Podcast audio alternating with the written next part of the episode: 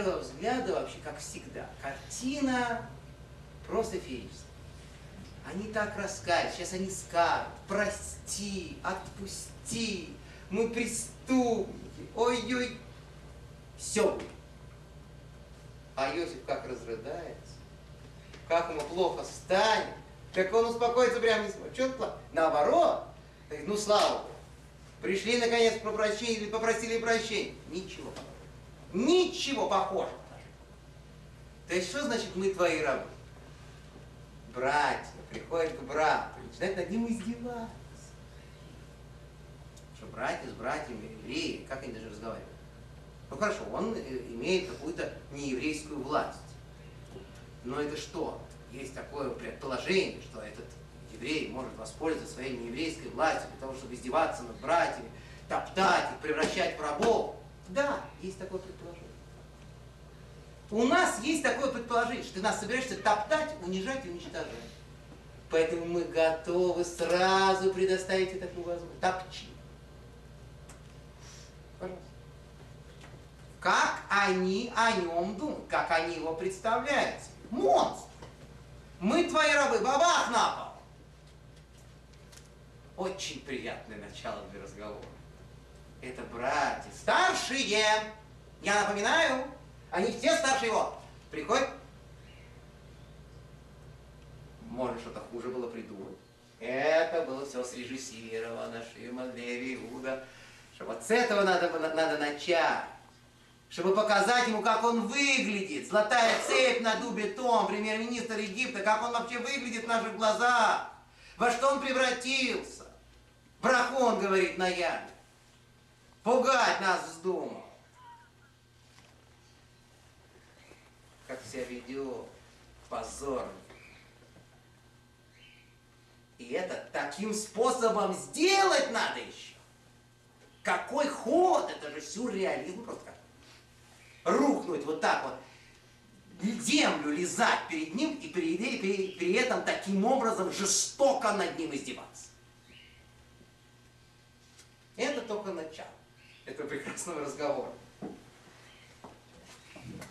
После этого они ему говорят, а Виха, твой папа, твой. Помните, он сказал? Давайте моего папу сюда, моего папу сюда, не наш. Привезите сюда мне моего папу из, из Эрцисроя, сказал.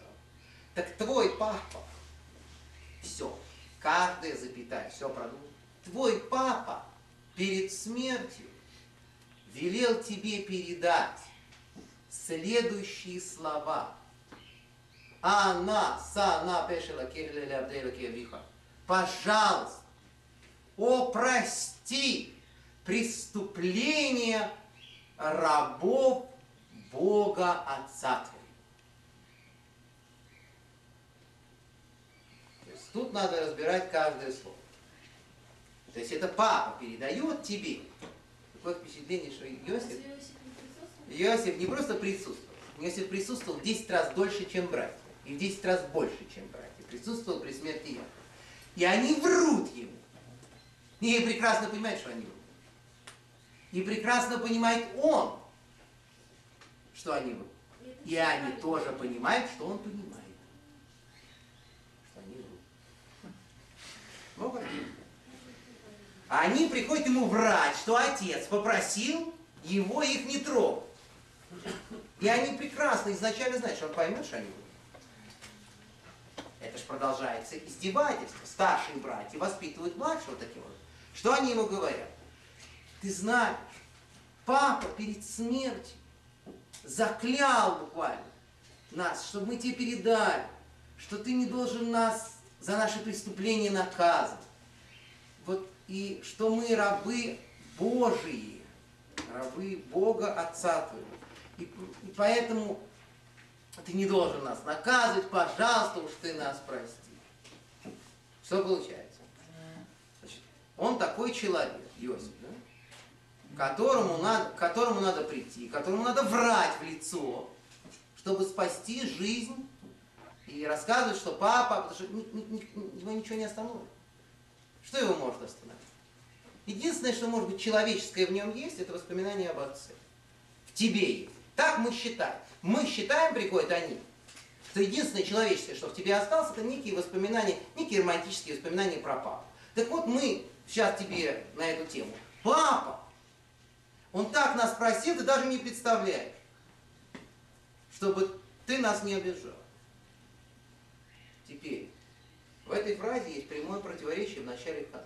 То есть, если прости, пожалуйста, преступление, то никак не, не будут вот эти люди, преступники, они не будут называться Авдей, Луки, Авиха, рабами Бога Отца. Что такое вот Элла и Луки? Раб Всевышнего. Это такие погоны, это маршальские погоны, раб Всевышнего. Это человек, который все делает то, что ему Всевышний делает. Это царь.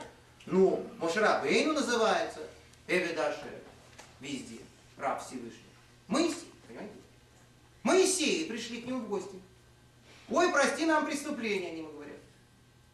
Да какое преступление, если не ты? О, прости нам Пеша, вот прости преступление, они говорят. Ну ты же считаешь, что мы преступники. Но мы на самом деле такие не преступники. Авдей Элукей Абиха. Мы рабы Бога твоего Отца. То есть все, что мы делаем, было сделано с точки зрения закона, с точки зрения Галахи. Мы тебя, да, бросили, да, были. Мы тебя то, тоже было. Все это было. Это все галахические решения, которые мы принимали.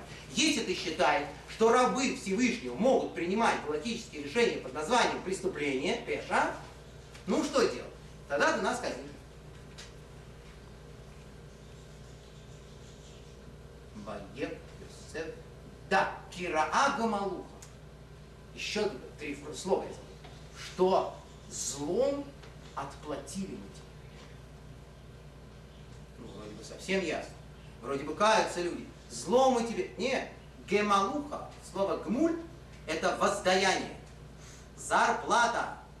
Злом мы тебе заплатили. Что это означает? Что ты заработал и получил. Можете расписаться. Вот такая замечательная форма попросить прощения. Дальше уже ехать некуда. Понимаете, вот это был последний разговор, именно поэтому был последний. На эту тему уже ничего никто ни с кем не обсуждал. И здесь очень много парадоксального, мы еще сейчас скажем. Но Иосиф просто начинает плакать. Он, уже, он не выдерживает. Он, конечно, не ожидал. То есть чего угодно. Но такой контратаки, с такими издевательствами, с таким юродством, ползать по земле, например. Это было никак. И он, у него просто сдается, он уже больше ничего не может сделать. И он некоторое время плачет. Потом он что-то говорит. Ответ Иосифа тоже дорогого стоит. Тоже дорогого стоит. Сказал он им, так Асилуким, что я вместо Бога. Кто так сказал там, если вы помните? Что я вместо Бога? Это когда не мог родиться. А, Исаак или Я-. Яков. Яков, когда Я не мог родиться. Конечно, в конечно, Иосиф не знает, что папа оттолкнул его маму, когда она пришла нему, помолись за меня, у меня вот ребенок, я почему ты мне за меня не можешь? А у меня все в порядке, у меня уже вон сколько детей, сказал он. Я вместо Бога, который тебя решил? У тебя проблемы, у меня не проблемы. Ах, так, вот тут начинается же история, помните? Самое начало истории, первое, что стало, это еще был пролог, интродукция. То, что я сказал, что написано в Мидраше, еще до всего, еще никого почти, тут несколько детей только родилось. Что Бог сказал Якову Хаека, чтобы он эхо ямду а что твои дети будут стоять по стойке смерти перед ее ребенком. Это самый корень истории. Поразительная вещь. Иосиф не знает, что он просто повторяет эту фразу. Она из него вылетает. В самом финале. Я что, вместо Бога он им говорит? Что он имеет? Папа имел в виду, говоря Рахеле. Я эти вопросы не решаю. Решает Всевышний эти вопросы. у меня все получается, значит, у тебя не получается, что ты еще хочешь? Я тебя люблю, ее не очень. У нее дети, у тебя любовь. Да. Ну, про Рафаэля. А что говорит ему Всевышний? Что имеет в виду Иосиф? Иосиф имеет в виду, что ну как? Я что, Всевышний? И Луким это качество суда. Я буду карать вас. Я вас карать не буду. Это очень проблемный ответ. Очень тяжелый. Если бы это не сказал Иосиф, если бы это не было сказано в экстремальнейший парадоксальный момент вообще еврейской истории, вот с этими вот ползающими здесь вокруг него старшими братьями, на которых он боится наступить. Безумная ситуация. Если бы это было в другой ситуации, более ненормальной, надо было сказать, что это нарушение закона. Почему? Потому что это называется в Талмуде мой для Каверхали Шамай. Человек, который передает наказание брата своего небесам. Бог тебя накажет, гад. Нельзя так говорить. Это запрещено законом. Бог с тобой разберется, я с тобой разбираться не буду. Запрещено законом. Почему? Потому что разбираться, во-первых, будет не с ним, а с тобой. Потому что так, кто такой умный? Это ты такой молодец который считает, что я должен с кем-то разбираться, скажет Всевышний. А ну-ка посмотри на него поближе. Он будет направлять Бога туда, куда он считает нужным. Кто он такой? Удар будет нанесен по этому человеку, во-первых. Во-вторых, это как проклятие, это ни в коем случае нельзя делать. И что он ему говорит? Я что, вместо Бога? Это что означает? Это почти то же самое. Что я с вами разбираться не буду утирая слезы, говорит Йосиф, я, я вас наказывать не буду. Есть! Там повыше. Кто с вами разберется? Ужас вообще. Ужас. Что они говорят? То есть, с одной стороны, вроде слышится, все так хорошо, я что, вместо Бога, я же вас не буду наказывать. Но с другой стороны, все же ясно. Если я вас не, я вас не наказывал, он вас будет наказывать. Так получается. И дальше больше. А тем, вы, хашафтем алайро, вы думали на меня зло. То есть вы задумывали, вы строили планы, вы меня хотели там то, все, стреляли, собак спускали, в яму бросали. И что? Элуким хашавали това. А Бог передумал это в сторону блага для того, чтобы прокормить народ. Что получилось? Что вы хотели сделать что-то плохое? Так? И у вас ничего просто не вышло. Потому что Всевышний все это развернул. И вместо того, чтобы сделать плохое, меня поставили премьер-министром здесь. Ну, значит, получилось, что у вас, у вас десятерых не получилось с одним человеком справиться. У десятерых братьев не получилось справиться с одним. У меня одного получится справиться с десятью, говорит Медра. Вот такой ответ. То есть говорит Раши, если я даже захочу, говорит Иосиф, вам что-то сделать, у меня просто ничего не получится, я не буду браться. Наша жизнь кому-то нужна. Мы все должны быть. Потому что мы стоим у основания великого народа. И поэтому наша жизнь нам не принадлежит. Я бы был с удовольствием бы сейчас бы но у меня все равно ничего не получится. Поэтому вам беспокоиться. Практически беспокоиться. Нет. И дальше он, пожалуй, возвращает эти удары, которые он получил, говоря на ту тему, которой вы коснулись. Он им говорит, Я прокормлю вас и ваших детей. Если вас беспокоит, будут ли удары длинным рублем, будут ли сокращения пайков, можете не плакать. Пайки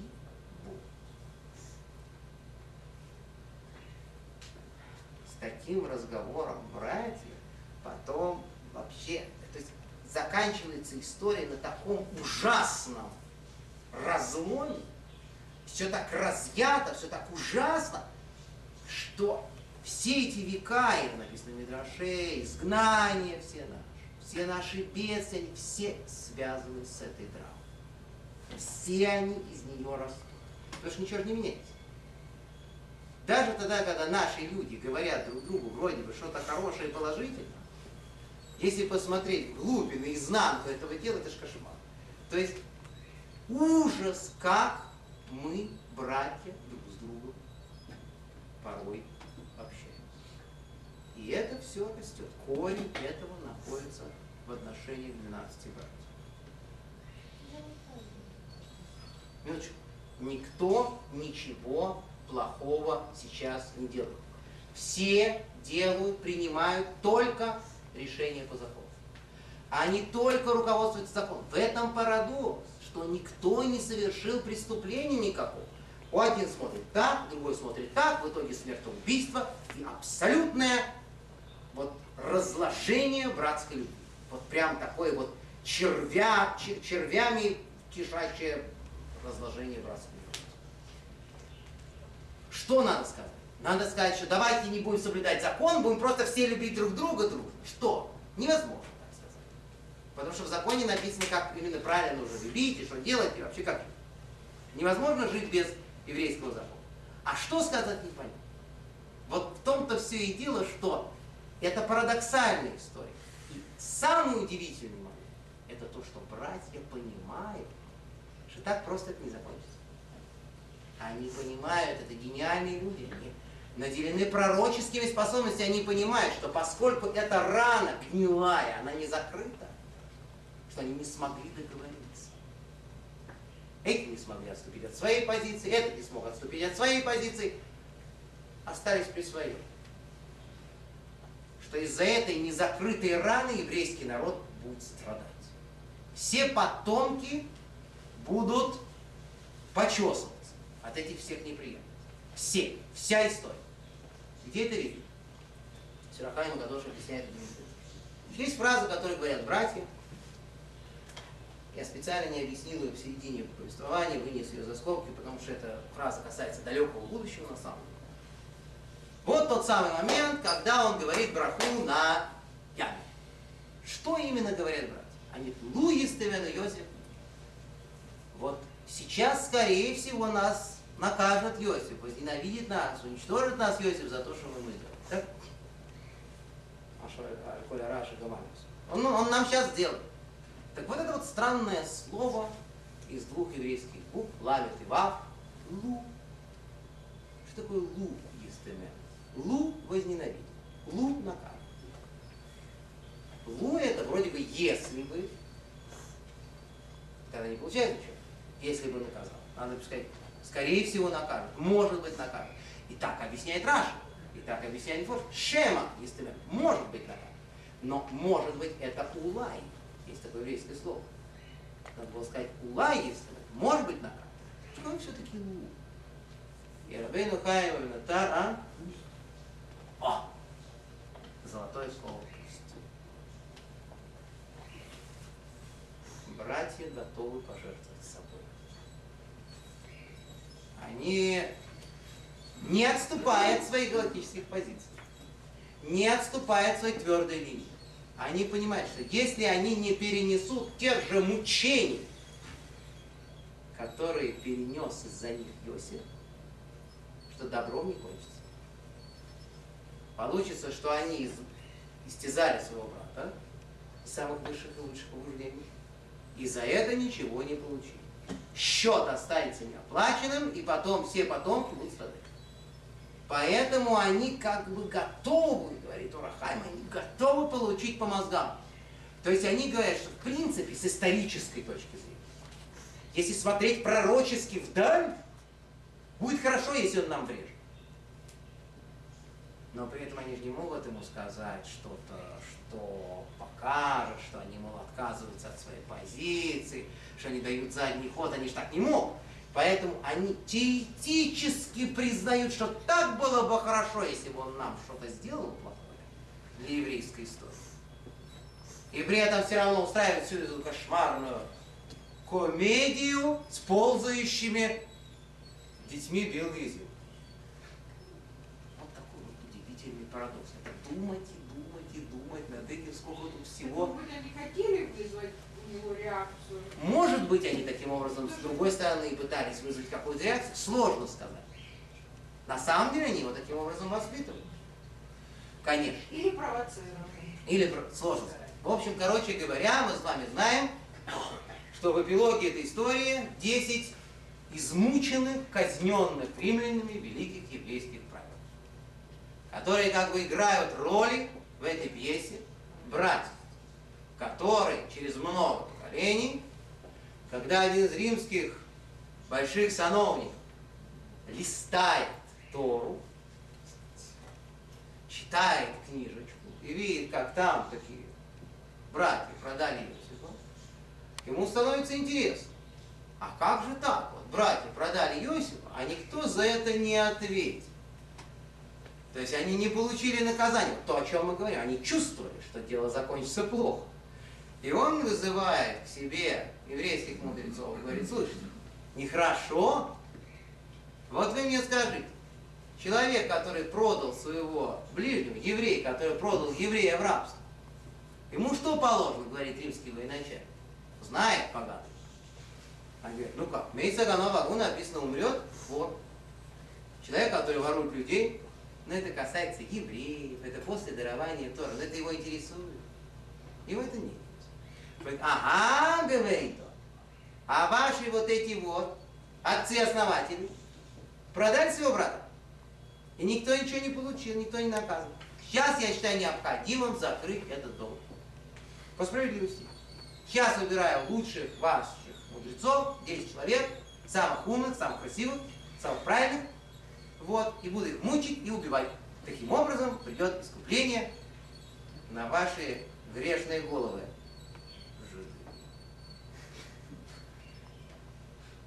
Такой у него красивый замысел, после чего он это таки да произвел, и это называется цадиким Нитхосим Алямонадор, праведники наказываются за преступление поколения. Поколение было преступным.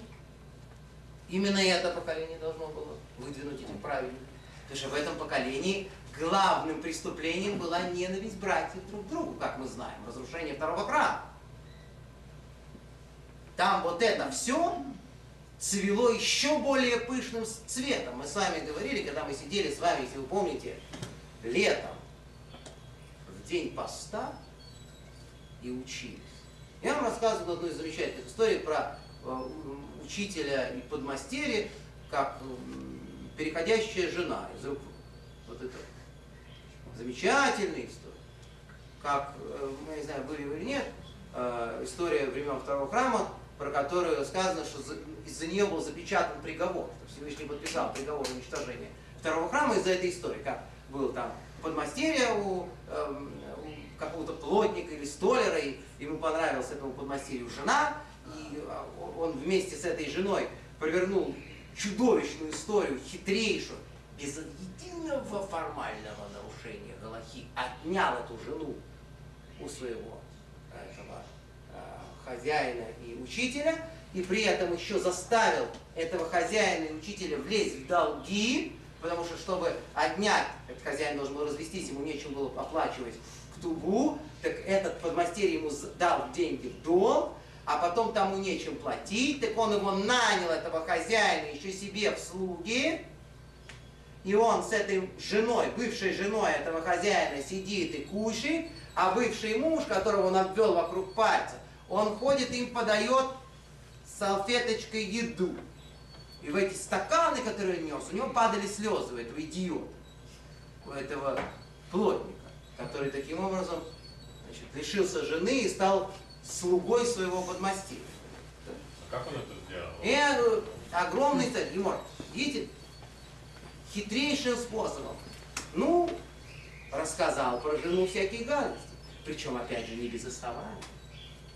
Все было сделано на высшем галактическом уровне. Как они это все делают? В этом был весь кошмар, что они умели не выходить из формальных рамок.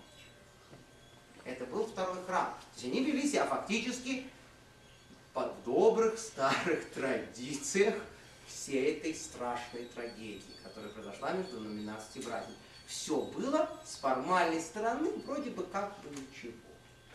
Конечно, с претензиями, с какими но ничего особенного. Никто никого не убивал, никто ни у кого ничего не воровал, никаких не было криминальных моментов. Так вот, в этом поколении были казнены эти 10 братьев. Раб, получается, один человек, только Бениамин остался как бы ну, ну, чистым. Да, мы с вами говорим, что один из четырех людей, которые умерли только потому, что есть такой обычай смешной. Умирать. Он был великим праведником Венеры. Но понятно, что э, и он тоже до какой-то степени несет на себе мрачную тень этой истории, потому что он, конечно, как вы знаете, активно участвует. Так или иначе, Ситуация это страшная, ситуация это трагическая. И Рабейну Бахай, один из наших великих мистиков, мудрецов, говорит напрямую, что эти 10 праведников во времена разрушения второго храма были казнены по одной единственной причине. Потому что Иосиф не произнес одного слова когда братья ползали вокруг него и приносили ему эти издевательские извинения, он не сказал, мог быть прощено. Прощаю. Он не простил. Вместо этого он сказал, я что вместо Бога? Он там с вами. Он им не сказал, конечно, они попросили прощения, в специфической форме, э, мягко говоря, и тут надо отдать э, ему должное до какой-то степени. Простить человека, который так просит прощения, это очень тяжело. Практически, может, невозможно. Но это был Иосиф Ацарь, Иосиф праведник, великий человек. И он, наверное, мог найти в себе это. Он должен был только сказать, или действительно должен был простить? Он должен был хотя бы сказать. Это уже была бы великая вещь. Произнести слово это великая вещь, великая сила. Понятно, что так, внутри было бы тяжело. Ни разу, нигде, ни во втором действии, ни в третьем, ни в четвертом, ни в эпилоге, нигде мы не находим, что он их простил. Из-за этого рана остается. Это очень тяжелая история. Конечно, делать какие-то выводы из нее, причем глобальные выводы, это дело долгое, дело всей жизни человеческой, потому что отношения между братьями, отношения внутри семьи, это основная проблема. Но я буквально скажу последнее на сегодня, только то, с чего мы начали. А начали мы с вами эту историю еще до даже пролога. С одного вопроса. Это знаете, как э, вступительное слово выходит на сцену человек перед каким-то спектаклем или концертом и говорит пару слов про исполнителя, что-то такое. То есть буквально это было даже до начала всех событий. Мы задали этот вопрос. Почему больше всех страдают близкие люди? Мы с вами спросили, что в этом есть нечто противоестественное и нечто болезненное, что-то с головами не то, что люди, которые далеки от нас, которым, в принципе, не важно, что с нами происходит, и нам не важно, что с ними происходит, какие-то по работе, какие-то случайные знакомые, они видят нас в самом лучшем варианте. Там мы с ними и вежливые, и добрые, и предупредительные, и все. А люди, которые находятся рядом, самые близкие, которых мы действительно любим, они страдают от нас больше всего. То есть такое впечатление, что мы с каким-то непостижимым, больным упорством делаем абсолютно алогичную, абсурдную вещь. Но если надо делать кому-то гадость, так надо делать тому, кто тебе совершенно не нужен и безразличен, если уже так необходимо делать гадость. Всякие плохие вещи говорить, орать. Не разговаривать с таким лицом. Если это надо делать, так, ну, есть какие-то люди, которые, им не так страшно это в конце концов будет. Но нет, обязательно, вот это же, это же, мы больные люди какие-то получаются. Свои. А, ведь как хорошо, как прекрасно. То есть мы еще и злодеи к тому же, понимаете? Ужас какой-то. Не только больные психически, но и нравственно разложились совсем уже. Вот этот вопрос никогда не имеет какого-то удовлетворительного ответа. Что же это такое? Почему мы себя так ведем? И вот эта история с Иосифом, понимаете? Она прямо как такая единая песня на одном дыхании, от начала до конца, со всеми буераками дикими парадоксами. Она вот это вот показывает, что в этом есть какой-то непонятный смысл, непостижимость какая-то. Что вот именно самые близкие люди, родные братья, дети родители, такое делают. Понятно, что не призывать всех присутствующих прекратить, не успокаивать всех присутствующих тем, что ну все так делают. Не волнуйтесь, все хорошо. Давайте уже спокойно будем продолжать том же духе. Ни того, ни другого я сделать не в состоянии. Для первого у меня не хватает белой бороды, харизмы, может крыльев за спиной, не знаю, чего. Кто это должен говорить, я не знаю. А для второго я сейчас не совсем с ума сошел. Чтобы говорить людям, что такое жуткое безобразие, душевная болезнь, она нормальная, что нужно это делать. Но как вопрос, это должно быть с человеком. Когда мы видим близких людей и собираемся опять вести себя так вот. Ну, с тобой я же могу быть самим собой.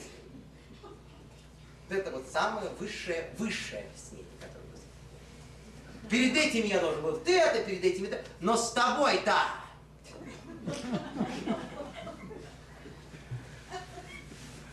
Какие же мы с вами сами собой? То есть не только без слез. Это ора, отор, оторы берет, как если вот эти все фразы, я вот сам собой, да, вот сложить всех нас, которые сами собой, со своими близкими, и посмотреть на то, что мы из себя представляем. Это же какой-то какой сборище каких страшных негодяев каких-то, которые вот специально, специально буквально вот наступают на больные точки, знает, как сказать. Про другого человека мы же ничего не знаем там, сослужились на работу. А вот знать, как вот, вот, вот так сказать, вот, что было больно, ой, что жене сказать, вот, что она вот этого не сделала, и вот этого. А она ему на это, что он вот этого не сделал, и сделал еще вот такое. И вот именно туда попадать, в болевые точки. Больные. Надо. Или таблетки. Или 20 часов в сутки Талмуд изучать. Это помогает. Вот это помогает. Потому что когда ты 20 часов в сутки изучаешь Талмуд, да, просто не хватает сил. Сил уже. То есть он после Талмуда приходит домой, он уже, он уже сам собой никакой совершенно. На вегетарианскую диету. А, можно вопрос? Да. Знаете, что меня в этой истории смущает? Никого не смущает. Формулировки вашего вопроса, Михаил, Слава Богу, что нас записывается. Это лучшее в наших занятиях. Смущает. Меня папа, меня папа мой так учил, что вот совершенно не важно, что ты хотел сделать, важно, что ты сделал. Вот это давайте проанализируем. Не важно, меня не, не волнует эта история, что они там делали, а что в результате получилось. Ну, смотрите, с одной стороны, Йосеф э, одиннадцатый сын умирает первым. Из его рода происходят самые большие бандиты. Потом, потом его, его колено, которое он образовал, погибает первым. С другой стороны, от большого злодея Леви произошел Он никакой не большой. Небольшой. все хорошие. Да, да, хороший, мы слышали. Сказал не выхалил. сказали, вы не сказали. Произошел, произошел, А, Моше, произошел, произошли все Да, наши первосвященники. О чем вы говорите, так сказать? Совершенно же очевидно, на чьей стороне истина, нет? Понимаете? Кто произошел, это сильное доказательство, я с вами согласен. Но здесь есть деталь. Все-таки вот кто, вот он произошел. Он произошел. И что он? Теперь он заводной автомат, он не может себя вести по-другому. Тот, кто произошел от кого-то, это еще не означает, что он уже точно должен делать что-то. То есть даже если мы с вами, допустим, происходим от каких-то завзятых негодяев, Хасса Халиф, это не означает, что мы с вами должны так же себя вести. Нам будет, конечно, легче вести себя плохо и труднее вести себя хорошо. Может. Это будет некая предрасположенность. Но то, что, допустим, от Иосифа происходят какие-то злодеи, понимаете, что за злодеи? Вышеописанный царь Яроба был величайший человек. И он был праведнейшим человеком до определенного момента. Сорвался. Но это с кем не бывает. Гедон от Ефраима, там Менаше, Гедон, Менаше, Яшуа, ученик Мойшарабей, такие злодеи. Яшуа, который вел евреев в Святую Землю, прямой потомок Иосифа. То есть много было великих людей. То есть искать потомков от Иуды произошел в конце концов царь Менаше, понимаете, который залил Иерусалим кровью по колено и первым в истории додумался занести идола в храм. Мало ли что. Царь Имун, Имун, который жил собственной матерью на показ, специально, просто чтобы Всевышнему было неприятно. Ну, мало ли всяких было людей. Но, Но- он погиб первым, он А? умер первым. О, это связано с очень простой вещью. Он умер первым, потому что он был власть имущим. Человек, который властвует людьми, умирает раньше. Это раньше своего срока. Это известная вещь, написано в Талмуде. Ой, Рабон Шамикавер. Беда власти. Ой, власти, которая хоронит тех, кто ею владеет. Потому что это инфарктная работа. И очень быстро. Ну, инфарктная работа это простое объяснение, но, конечно, как вы говорите, спиритуальных причин тоже хватает. Потому что здесь, в принципе, должен командовать Всевышний в этом мире. Вы уже И когда ты начинаешь- забыли? А? Вы уже про Брежнева забыли? Нет, слушай, есть разные случаи, разные ситуации, безусловно. Бывают долгожители. Но вопрос только в том, кто руководил толком. руководил он или нет. Вы же помните, как он нами руководил? Я вам должен Оставим. А? Оставим. А королева английская? Ну, не знаю. То есть есть разные примеры, да? Но А все американские президенты, которые тоже это самое ну, можно, можно приводить, много приводить примеров. Мы говорим о том, да, не о том, что люди не живут долго, а о том, что они живут меньше, чем мы. Да. Она обязательно им чуть-чуть отрежет. Чуть-чуть. Это власть. Потому что столько она дает всяких э, отрицательных эмоций, всяких сложностей. И главное, что ее бережешь. За нее держит, очень нервирует. Сердечную мышцу истощает. Ну, раз в газете написали, что ты с какой-то секретаршей, там, ну, все.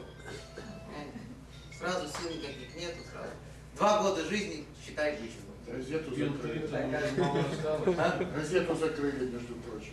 Да, конечно, естественно. Хотя бы что-то, маленькое удовольствие. Ну, с Божьей помощью давайте помолимся Марии. Э,